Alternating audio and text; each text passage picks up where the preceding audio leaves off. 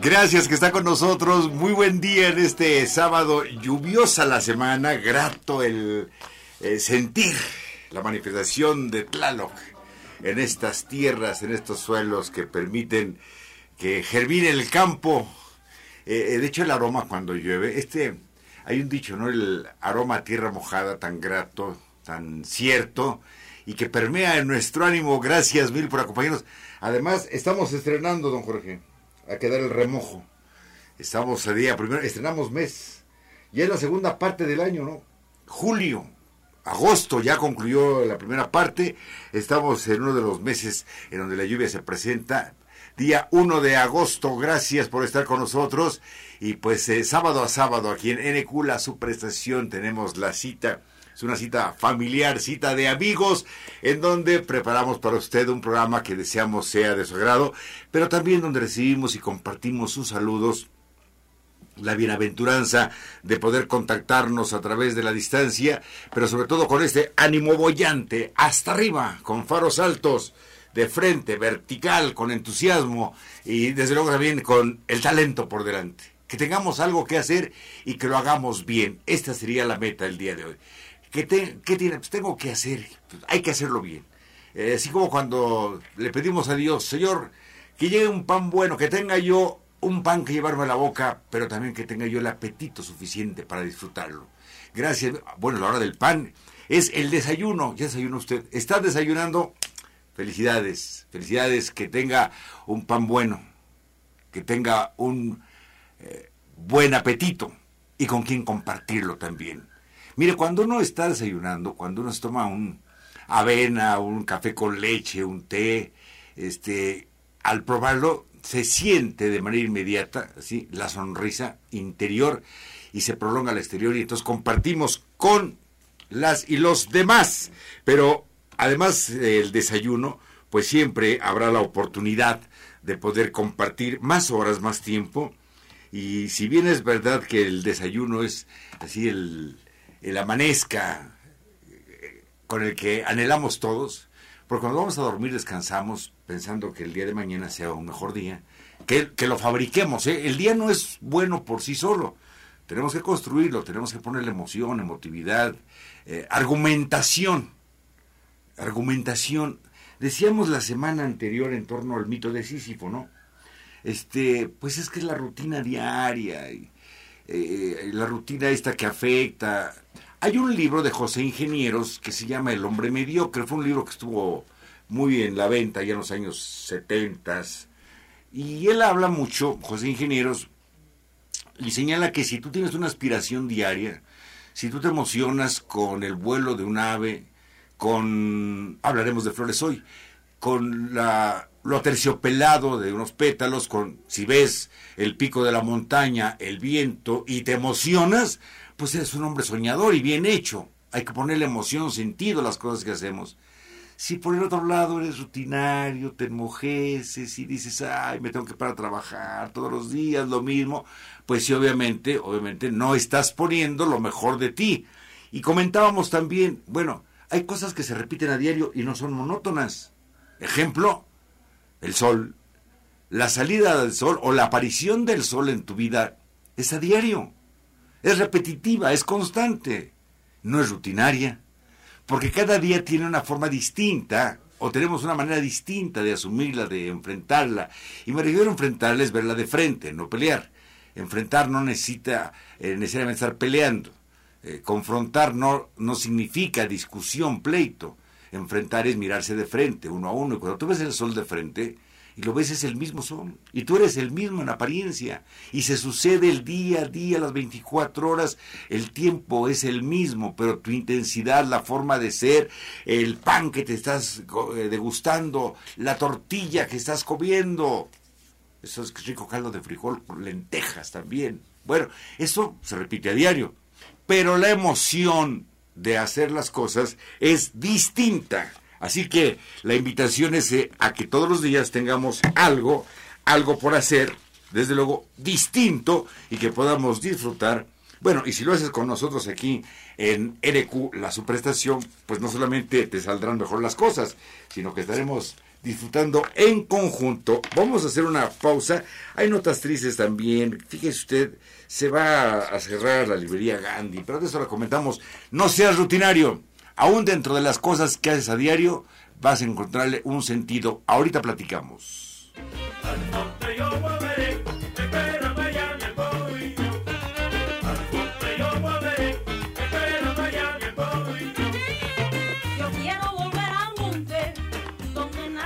Gracias, estamos de regreso. Es el momento de los saludos. Nos saluda, nos llaman Nicolás de Iztapalapa, también Iván Marisela y Goyo de Ciudad Neza, Jorge, Claudia, Karina, Benito, Raúl, Raúl Sosa, mi hermano, qué gusto saludarte. Alberto de Santa Marta, Catitla y también este, a varios amigos que están eh, sentados y escuchando con nosotros este programa. Saludos a don Guillermo Fierro también nos está escuchando, enhorabuena, don Enrique Álvarez. Y desde luego también eh, saludo el día de hoy, Brenda en Chalco, enhorabuena, muchas gracias por sintonizarnos. Estamos llegando hasta allá. ¿no? ¿De dónde vienes? No, fui hasta allá. Eh, son los genéricos, ¿no? ¿A dónde fuiste? No, pues fui hasta allá. Hasta allá fuiste, sí. ¿Y dónde queda? Pues hasta allá. No, este, saludos gratos, grandes por estar con nosotros y además también nuestros saludos eh, que compartimos y que mucho, en mucho agradecemos. Está contactado con nosotros ya Maribel Lira, buenos días. Juan Jiménez, Carlos Padilla, Yelitza Rivera, Jorge Mendoza, saludos. Alicia Rodríguez, Héctor Chávez. Ah, también nuestro amigo Otoniel allá en Molango. Eh, recordábamos, Otoniel y yo eh, trabajos juntos y desde luego también caminos recorridos. Y bueno, le mando un saludo también, por supuesto, a Otoniel Ramírez Pérez. Él nos escucha allá en Molango. Bueno, decíamos entonces, aunque hagas las cosas en tu trabajo al día, diario, no necesariamente tienen que ser rutinarias. Eh, si le pones la emoción de hacer las cosas, entonces eh, tienen un sentido distinto y te ennoblecen, te hacen mejor persona. Eh, Sísifo fue un dios que burló a la muerte en dos ocasiones. Y, bueno, cuando ya perdió la partida, díjole a su esposa, que no permitiera que lo sepultaran, que él lo había ordenado. Y entonces al no estar sepultado, pues no podía quedar muerto si ya en el inframundo. Y regresó. De castigo lo condenaron a subir una piedra todos los días a la montaña y la piedra cuando llegaba a la parte alta bajaba. Y, este fue su castigo, la rutina, el hacerlo diario. Sin embargo, presumo yo que aunque hagamos las cosas a, diario, siempre tendrás una emoción distinta y en esa emoción distinta está la razón de hacer las cosas. Hay trabajos, todos son nobles, que te levantas, si tienes un taxi, pues lo, limpias, lo arreglas, lo pones cuco, bien, te subes y esperar, con la buena fe que haya pasajero. Y saludas y los pasajeros y la emoción va a ser distinta. Si tienes una tienda, una estambrería, ¿no? Dices, tengo que irme a abrir el negocio, una tienda de regalos, una florería. Pues, levantas la cortina, arreglas, preparas y esperas a que llegue alguien con una sonrisa, o tú dale la sonrisa y le diga, tenemos lo que, lo que busca, ¿no?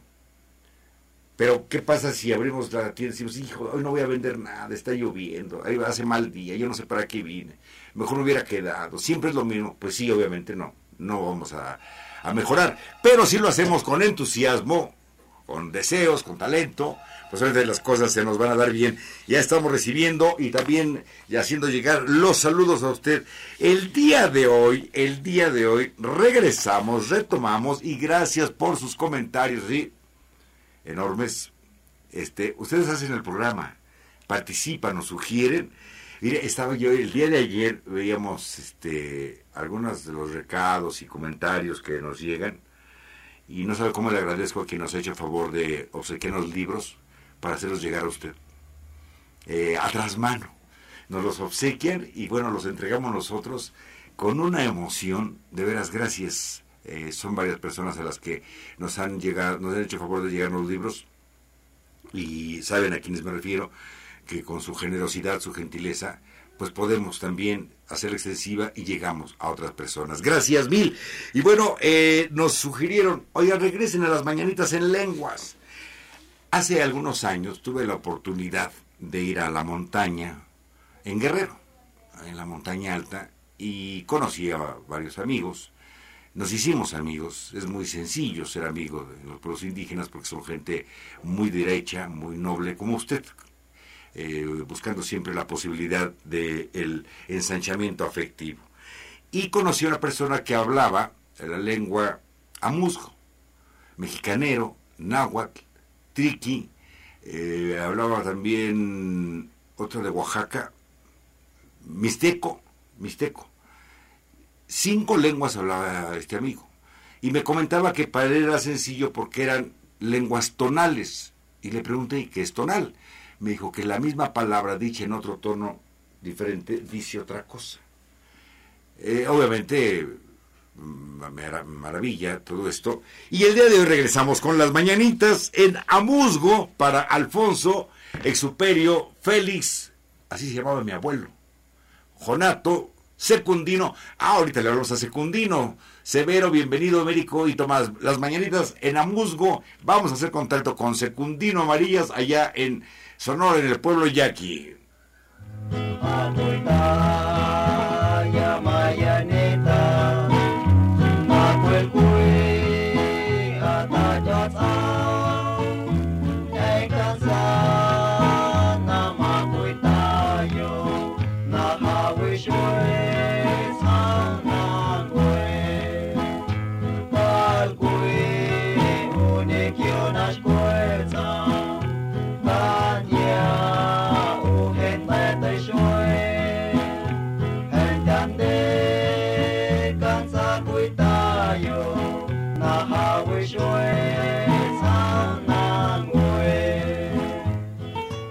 Bueno, un saludo a todos los pueblos indígenas. La lengua musgo se mantiene fresca, fuerte, toda vez que en las regiones en donde se habla, que de manera particular es la costa grande, en la montaña desde luego, en la costa chica, en algunos centros urbanos, en la tierra caliente, en Tasco, en Chilpancingo, también se mantiene esta lengua viva.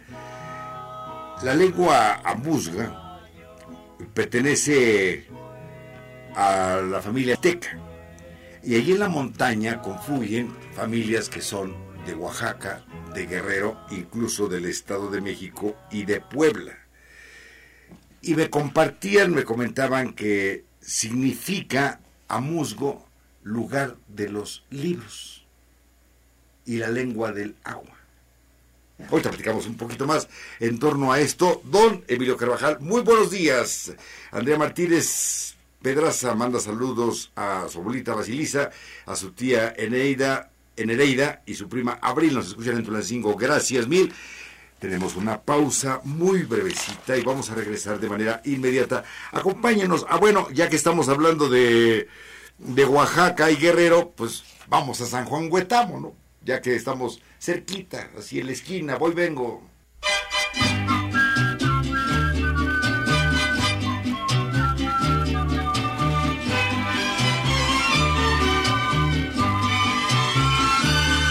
Para ti San Juan Huetamo, en tu cuarto centenario, en tu cuarto centenario, para ti San Juan Huetamo, para ti San Juan Huetamo. Qué alegría de esta música de San Juan Huetamo. Es la voz de Juan Mendoza.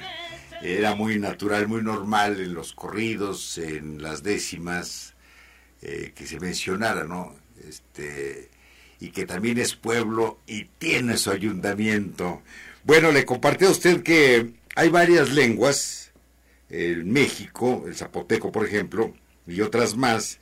El ambuzgo es una lengua, comentaba usted, que es tonal, con las mismas palabras, pero en otro tono significan cosas distintas.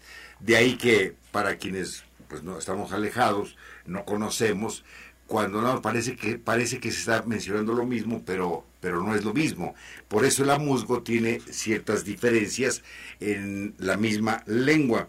El origen de los amusgos, obviamente como muchos pueblos indígenas, se desconoce, pero se sabe, se sabe que en Guerrero, eh, siguiendo esta ruta de los pueblos de Guerrero, eh, cuando llegan los españoles, pues eh, viene este ataque a los pueblos indígenas y entonces el pueblo amusgo va buscando más hacia la montaña, las partes más retiradas para salvaguardarse y llevan a cabo sin escritura la, la bifurcación de su lengua.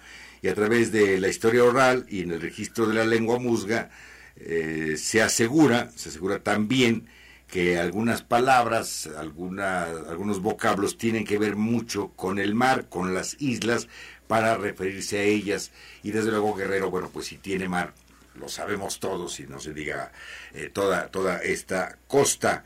El nombre de Amusgo, que se escribía, se pronunciaba Amosco, Amosco, eh, significa eh, tierra de los libros. Amox, que se pronuncia Tli, Amoxli, eh, quiere decir libros, y con el locativo de lugar, entonces lugar de libros.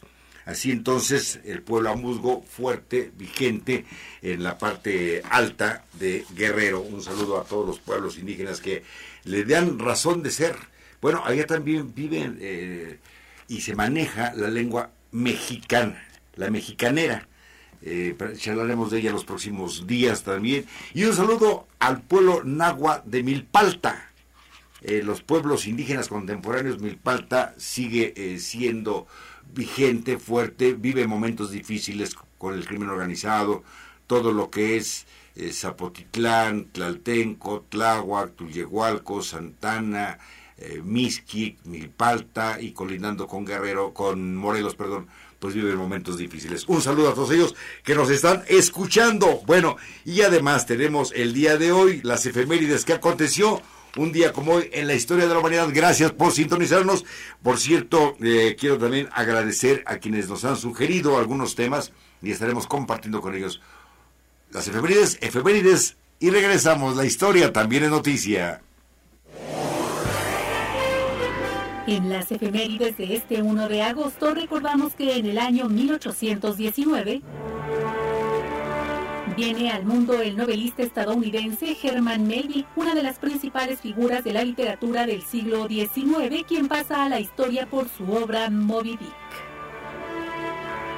En 1856, con un valor de medio real y la efigie de Miguel Hidalgo y Costilla, entra en circulación la primera estampilla de correos en México. En 1910, nace la fotógrafa alemana Gerda Taro, compañera del también fotógrafo Robert Capa, quien a través de sus gráficas denuncia varios hechos bélicos. Es la primera reportera gráfica muerta en acción de guerra ocurrida el 26 de julio de 1937. Finalmente, en el año 1914, Inicia la Primera Guerra Mundial con la declaración bélica entre Alemania y Rusia tras el enfrentamiento austrohúngaro y Serbia el 28 de julio de ese mismo año.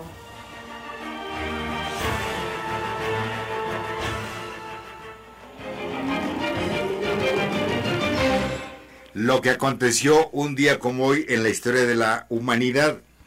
Fíjese que la Lotería Nacional eh, cuando llegan a Europa, a lo que hoy es América, la conquista, resulta que en España se jugaba lotería.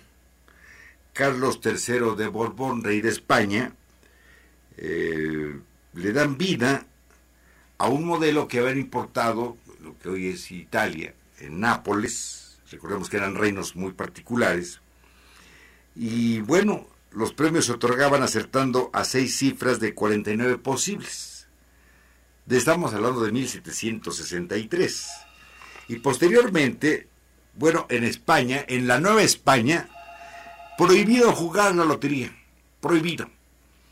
Las loterías estaban prohibidas en todas las colonias españolas Y en 1748 el rey de la Nueva España, Pedro Cibriani Agustín, firmó un ordenamiento mediante el cual se castigaría, oiga usted, con azote y destierro a quienes fueran sorprendidos practicando cualquier suerte de rifas. Bueno, eh, el, bando era muy singular, decía, si fuera persona decente y de distinción, destierro por tiempo de cuatro años. Esto es, si tenía algunas posibilidades económicas o algún título, bueno, pues así era.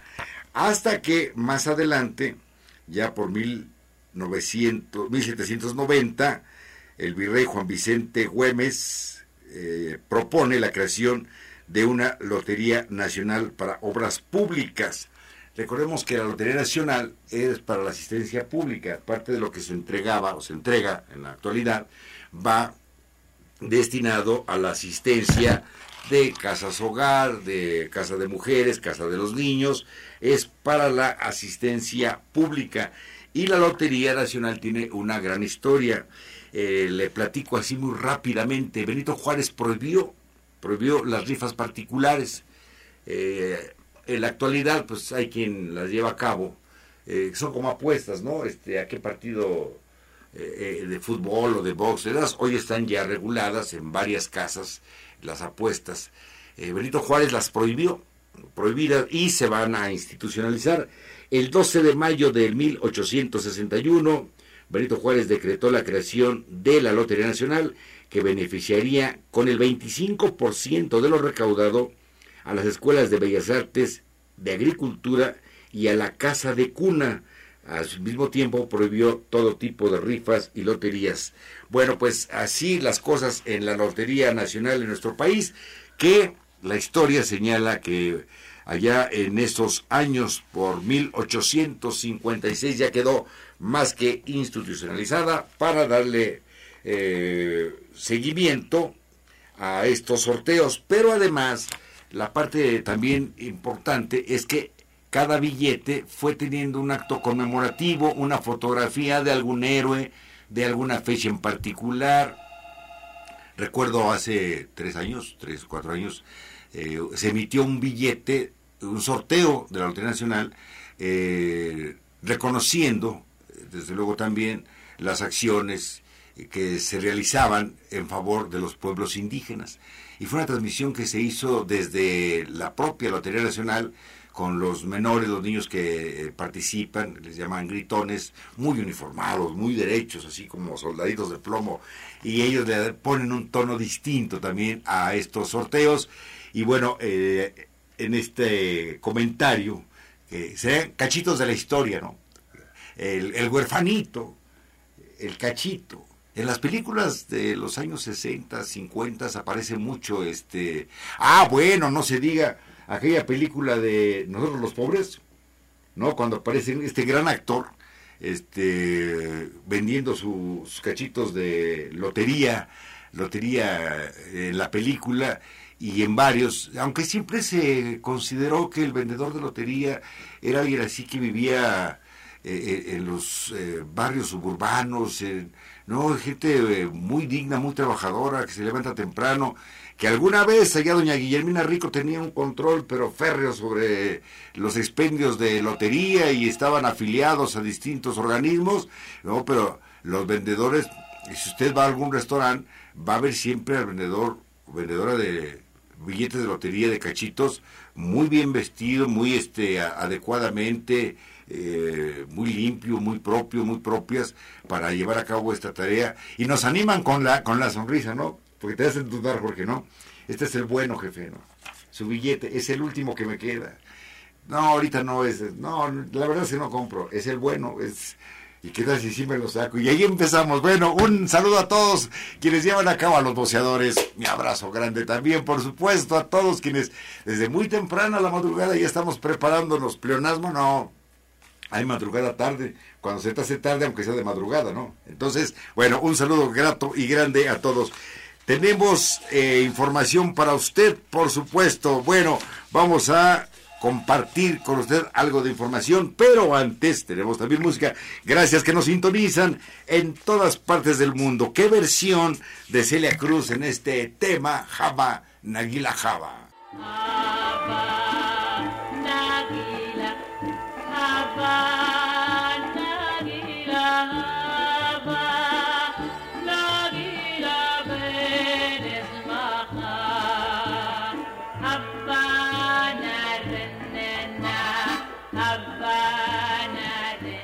Estamos de regreso, gracias Mil que nos acompaña. Nos saluda Olga Pérez, no, saludamos a Olga Pérez de parte de su esposo Alberto Caro. Cada ocho días nos escuchan en la central de Bastos en Tulancingo. Feliz del programa, gracias mil por su comentario. Y aquí estamos cada semana también compartiendo con usted y agradeciéndole la gentileza de su tiempo para este espacio a través de NQ, la superestación. Irma Cuevas Morales nos comparte que un día como hoy, 1 de agosto, pero del 2019, contrajo matrimonio. Enhorabuena respecto a que se comentó de ser positivos. Dice que si tenemos que hacer un servicio, lo hagamos muy positivos, ya que obtendremos un sentimiento de gratificación y felicidad. Es verdad, dando es como se recibe de lo mejor de usted. Saludos, don Carvajal. Gracias, maestro. Andrea Martínez. Pedraza manda saludos a su abuelita Basilisa, su tía Nereida y su prima Abril. Nos escuchan también cinco. Don Carlos Camacho nos eh, favoreció enviándonos el día de hoy eh, la edición de Vía Libre en la revista. Gracias, don Carlos Camacho. Un abrazo grande también. Le recomiendo. Oiga, pues sí va a haber elecciones en Hidalgo. Mesmamente, no tardamos. Próximamente ya estaremos puestos y obviamente la información que saldrá en todos los medios eh, por supuesto, eh, proliferará la parte política. El NQ tiene tres espacios informativos eh, que obviamente recorren todos los parámetros informativos para que usted esté bien informado y en toda la programación, por supuesto. Un saludo a todos mis compañeros, compañeros, y desde luego quienes están en la parte administrativa, quienes están en las ventas, quienes están en la locución, quienes producen, todos un saludo grato, grande. Gracias, don Carlos Camacho. también tenemos más saludos aquí. Connie Rodríguez de Zempoala, saludos a Daniela Isamar González Albride, que el 28 de julio fue su cumpleaños, de parte de su tía Bachi, felicidades, 28 que se acaba de pasar, enhorabuena, estamos en el recalentado, eh, cierto, estamos ya en el primero, ¿yo dije primero de julio? No, primero de agosto, no, 1 de agosto, no hay primero porque no hay segundo, ¿a cómo estamos? A segundo de agosto, no, es, estamos a 1 de agosto, perfecto, saludos, gracias mil. Eh, también nos están sintonizando y nos escuchan. Don Roberto Ramos, gracias maestro. Un saludo grande también para todos quienes están el día de hoy con nosotros. Y además algo que es... Eh, ah, tendremos una entrevista en unos minutos con Oscar Ángeles Guillermo. Oiga, qué mala están pasando en turismo. En los balnearios, en la hotelería, en la gastronomía, en la venta, compra-venta de equipos y desde luego también los transportistas de turismo del Valle del Mezquital dicen, bueno, pues eh, no está la cosa bien, pero no se desaniman, ¿eh? Y nos hicieron favor de contactar con nosotros para compartir también los esfuerzos que están haciendo en materia... Sí, es que pensamos en la hotelería, en el balneario, pero no pensamos también en todo lo que está en derredor de ellos. Ya estaremos comentando en este tema también. Bueno, tenemos más en la información perfecto vamos a compartir con usted que buscan que el carnaval de Carnali sea declarado patrimonio de Hidalgo. Vamos con la nota, regreso, tenemos más en la información.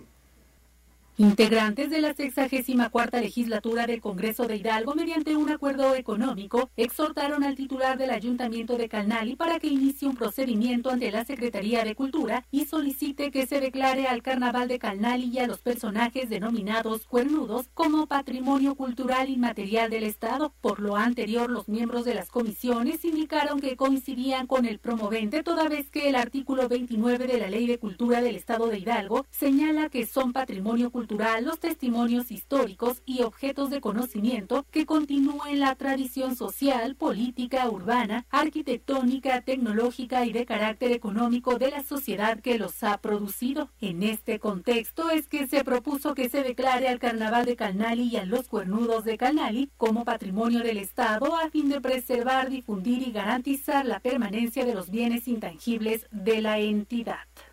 Continuamos en ECULA, su prestación 90.1 de su FM 640 AM. Tenemos más música el día de hoy. Perfecto. Hacemos una pausa y regresamos.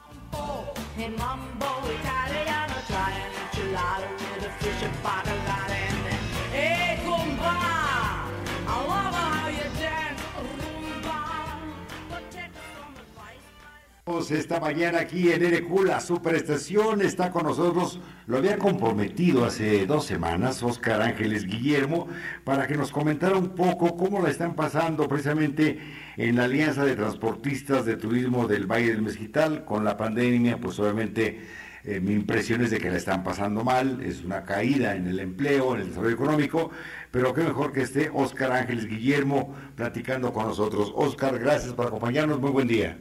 Hola, ¿qué tal? Muy buenos días. Gracias por la invitación aquí a NQ, David. El saludo a tu amable auditorio y a toda la gente que nos sintoniza. Oscar, comentábamos eh, hace dos semanas que tuve la oportunidad de platicar vía telefónica, pues que las cosas no están nada bien para más de 100 transportistas que dan vida a esta alianza de transportistas de turismo del Valle Mezquital. Sí, claro, comentarte, eh, nosotros hemos tenido una afectación pues de primera en la caída del servicio del transporte, nosotros damos por servicio a los diferentes destinos nacionales y hemos tenido una afectación al resurgir, pues bueno, esta pandemia. Nosotros nos hemos dado a la tarea incluso de pedir apoyo pues al gobierno federal en base a una movilización de compañeros transportistas que se llevó a cabo en la plancha del Zócalo para bueno pues nosotros entregar un pliego petitorio que bueno pues fue recibido y de ahí fuimos canalizados a la Secretaría de Economía ¿Qué fue lo que se nos ofreció? Pues bueno, un, apoyo de tandas para este, pues bueno, en apoyo pues a esta pandemia que está surgiendo y comentarte que bueno, hemos tenido por ahí ya el acuerdo para que se esté brindando pues el apoyo del 100% de los compañeros. Hasta el momento tenemos ya por ahí el pago de alrededor del 60 al 70% de los compañeros agremiados, que en mi caso pues represento por ahí alrededor de, de 100 compañeros. Son 100 trabajadores de manera directa, eh, choferes, seguramente también eh, hay trabajadores indirectos, los mecánicos, quienes acompañan al chofer. Eh, son 100 familias, si consideramos cuatro personas por familia, pues son más o menos 400 personas, 500 las que se quedaron, como otras tantas más en un momento dado, por la cuestión sanitaria, sin empleo, sin trabajo, pero me decía también Oscar Ángel Guillermo, no nos echamos para atrás, seguimos en el trabajo diario, eh, guardan la distancia, llevan a cabo el saneamiento de sus unidades. ¿Qué han hecho en estos días? ¿Están, están saliendo o están a la espera de que se coloquen las banderas? No todos los estados están en esta condición. ¿Qué ha pasado en estos cuatro meses con ustedes? Sí, claro, pues mira, ya en, algunos estados turísticos como este San Juan de los Lagos, por ejemplo, en el caso de Guadalajara, y algunos eh, destinos ya eh, están reabriendo de manera paulatina pues, con las medidas eh, necesarias. Ya hemos empezado a, tener ya pues ese contrato, esos servicios, pero no, no está del todo bien, no hemos tenido contratos, varios de los compañeros hemos sufrido pues esa, esas, esas caídas.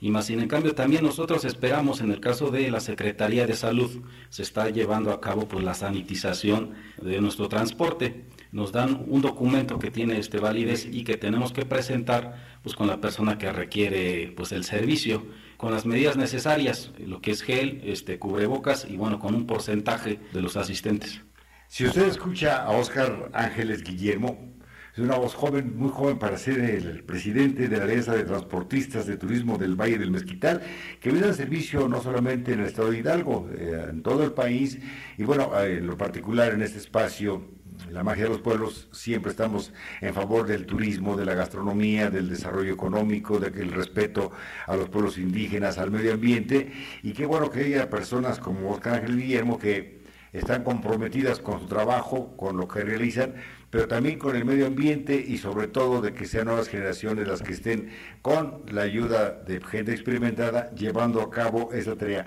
Los agremiados que dicen, ¿están confiados contigo? ¿Están viendo resultados en torno a la gestión? Sí, mira, un tema muy difícil y lo digo muy difícil porque cuando fuimos pues elegidos para tomar pues este cargo en el caso de presidente, en el caso de secretario, en el caso del tesorero, pues también somos personas jóvenes, nosotros pues hemos tenido cierto conocimiento, hemos venido trabajando, conocemos el rumbo de dónde pues tocar justamente pues las puertas en las dependencias federales y pues bueno, eh, resaltar que es algo con lo que hemos venido pues vaya batallando con la ideología justamente de la pues de la gente, ¿no? Voy a hablar de un chofer, cuando incluso por la gente te contrata, pues quiere ver una persona de experiencia, experiencia en el sentido de que eh, de, la imagen, de que quieren una persona a lo mejor con barba, con bigote, y bueno, nosotros cuando nos presentamos como jóvenes, pues incluso hay cierta desconfianza, pero bueno, estamos ahí, creo que los compañeros agremiados pues hoy en día están contentos porque bueno este hemos dado la viabilidad al pues vaya al, al movimiento. Las, el resultado pues está viendo y pues creo que estamos ahí en pie ¿Hay capacitación para los agremiados? Los, ¿Se capacitan ustedes? Eh, ¿Las unidades cumplen con toda la normatividad que se requiere? Sí, eh, nosotros al adquirir, eh, en el caso de solicitar la licencia federal, tiene que pasar por una capacitación y es una capacitación muy rigurosa, muy estricta, incluso este, sobre un examen médico, no es algo tan fácil como conseguir pues, una licencia federal. En el caso de los camiones, pues cuando damos servicio eh, se nos requiere entregar pues cierta, ciertos requisitos o cierta paquetería incluso a las escuelas que tiene que ver con la fe mecánica, con un seguro vigente, con la licencia federal, con la copia de la credencial del lector. Entonces sí cumplimos con las normas. Pues eh, ojalá, ojalá es un deseo de todos que pronto pase esta pandemia que estamos viviendo y todos podamos rehabilitar las unidades en este caso, abrir los talleres, que el comercio continúe, pero sobre todo no desmayar, mantenernos en el pie de lucha y sobre todo con ánimo de mejorar como personas y desde luego brindar nuestros servicios a quien lo requiera. Oscar Ángeles Guillermo, algo que desees agregar. Pues sí, quiero eh, darle las gracias y al mismo tiempo saludar a los compañeros transportistas del Valle del Mezquital, a los compañeros de turismo y también pues darle las gracias a la estación de radio NQ, al señor Alejandro Wong. Muchas gracias, les agradezco el espacio. Gracias, Oscar Ángel Guillermo, que la pase de maravilla. Hasta la próxima. Continuamos nosotros en NQ, la superestación. Una pausa, voy, vengo. Pues pausa, estamos, eh, estamos en tiempo, ¿verdad? Tenemos espacio para saludos. Don Manuel Talamantes, buen día. Don Pedro Jesús Ruiz, buenos días. Saluda a Gerardo Molina Rangel, que es su cumpleaños número 51 nos escucha en Ecatepec, de parte de su hermana Dora Molina, nos escucha en Tulancingo. Dora eh, ha recibido el saludo don Gerardo Molina, que está cumpliendo 51 años, bien vividos, enhorabuena. Blanca Roldán, saludos, Blanquita Roldán, gracias por hacer contacto con nosotros. Saluda a su hermano Ángel Roldán, mañana cumple 66 años, enhorabuena. Abrazo para todos y que le pongamos la canción de Chava Flores, La Chilindrina. La debíamos también, ¿verdad? Pero cumplimos, ¿la tenemos? Vámonos con la chilindrina de Chava Flores y regresamos. Concha divina, preciosa chilindrina, de trenza pueblerina, me gusta salamar. Dame un biscuit de ciento en boca y lima, chamuco sin harina, pambazos de agua y sal. La otra semana te vi muy campechana, pero hoy en la mañana, pan que me ibas a dar Deja esos cuernos para otros polvorones que solo son picones de novia en un volcán. Si me haces pan de muerto, te doy tu pan de caja, te llevo de corbata, de orejas del panteón. Allí están los gusanos, pa' tus preciosos huesos, nomás no te hagas rosca. Que te irá del cocol. Estamos de regreso. Fíjese que hace algún tiempo, después, después del terremoto, particularmente, cerró sus puertas la librería El Parnaso, allá en Coyoacán. Y siempre será una pérdida lamentable cerrar una librería. Eh, uno pudiera argumentar distintas cosas, pero cerrar una librería es cerrar el universo, es bajar la cortina del conocimiento. Ahorita le comparto. Los saludos el día de hoy. Sí, no dejó de sentirse melancólico, ¿no? Si era una librería. Saludos, Yelitza Rivera, Juan Jiménez, Carlos Padilla, Maribel Lira, Paragoyo, que está en Ciudad Neza, Jorge Mendoza, Alicia Rodríguez, Héctor Chávez, ah, para nuestro amigo Otoniel también, que está en Molango, nos están escuchando, por supuesto. Gracias mil por estar con nosotros. Y bueno, eh, subir la carretera para la sierra, para la Huasteca, pues siempre será algo grato.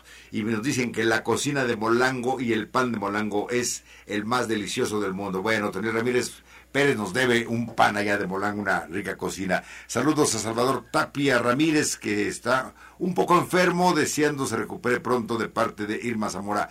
Don Salvador, hay que ser buen paciente. Lleve a cabo las recomendaciones del médico. Ellos le hayan al asunto, ellos saben. Usted su sonrisa, hay gente que lo quiere, que lo está esperando. Irma Serrano dice, ya, vámonos. Poquito, poquito decaído de la enfermedad, pero vamos a estar de maravilla, vamos a estar mucho, muy bien. Bueno, y también le comparto a usted que nos están escuchando en Iztapalapa, nos escuchan desde luego también en Chalco, nos escuchan desde luego en Santa Marta, Catitla, allá en Ciudad Neza, eh, nos escucha Nicolás, Iván, Marisela, Goyo, Jorge, Claudia, Karina, Benito, Raúl Sosa, Alberto de Santa María y a Brenda de Chalco. Gracias mil por estar con nosotros.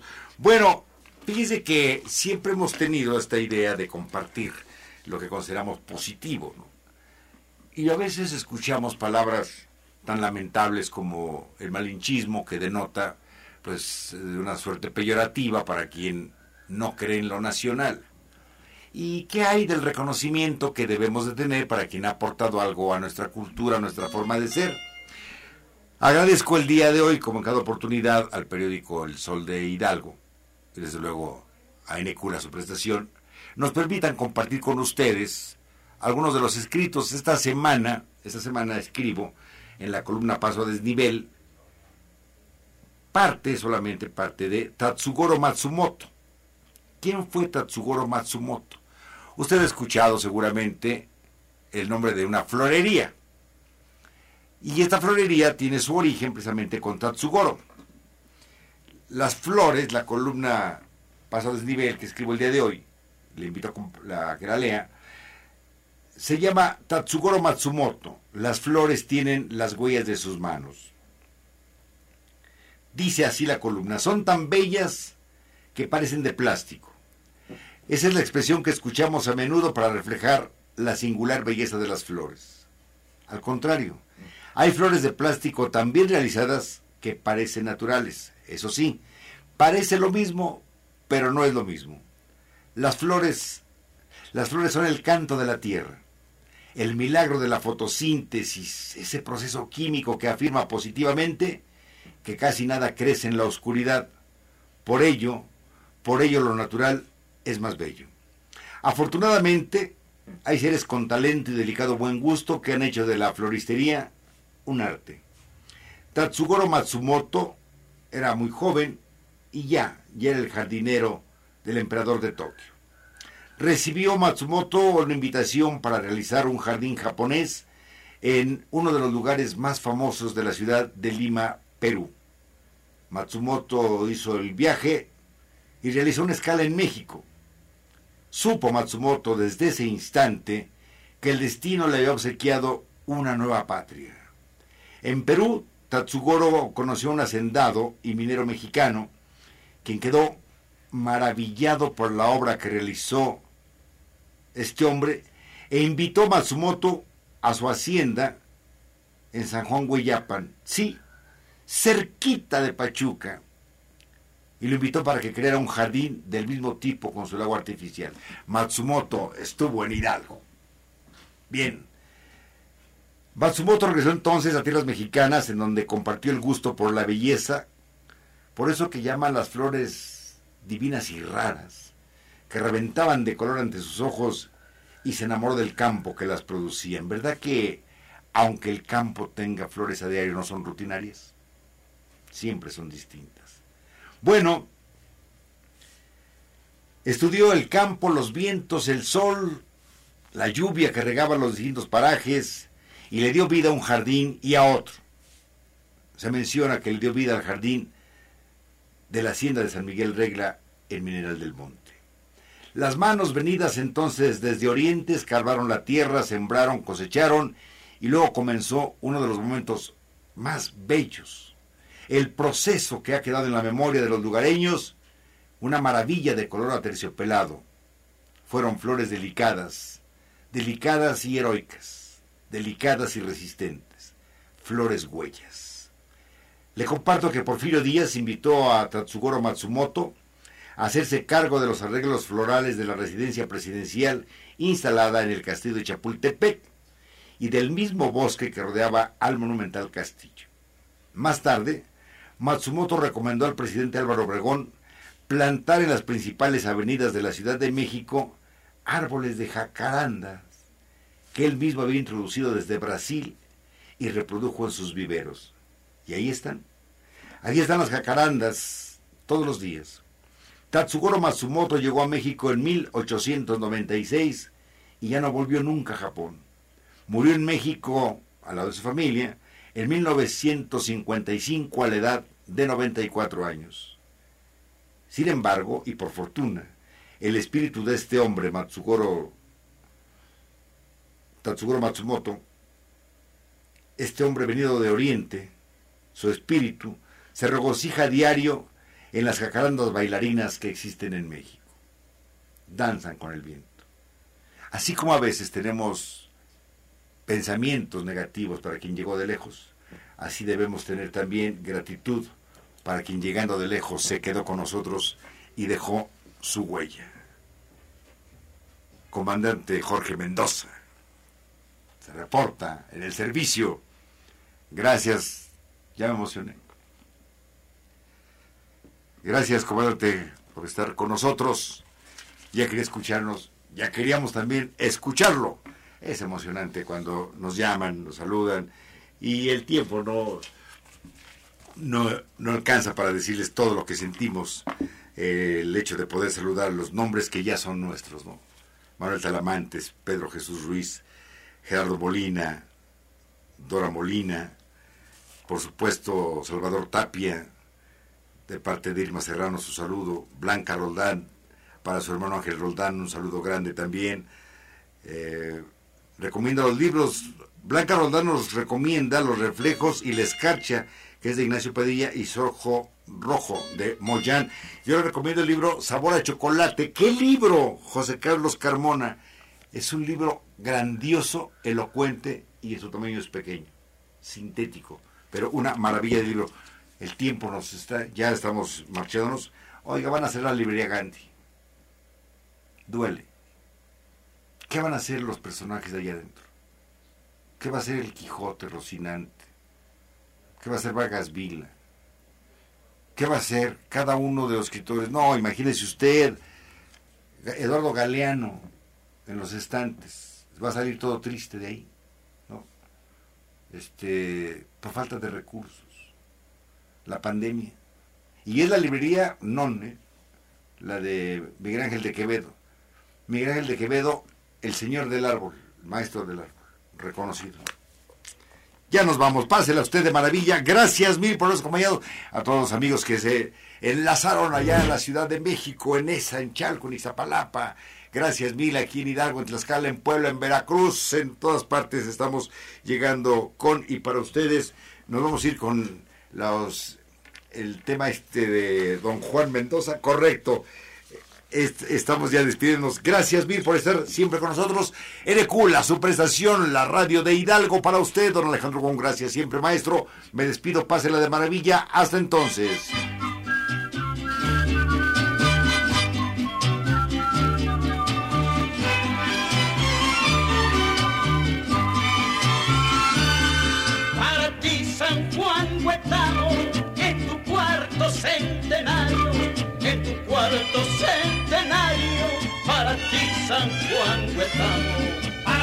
San Juan Huetamo, en tu cuarto centenario, en tu cuarto centenario, para ti, San Juan Huetamo.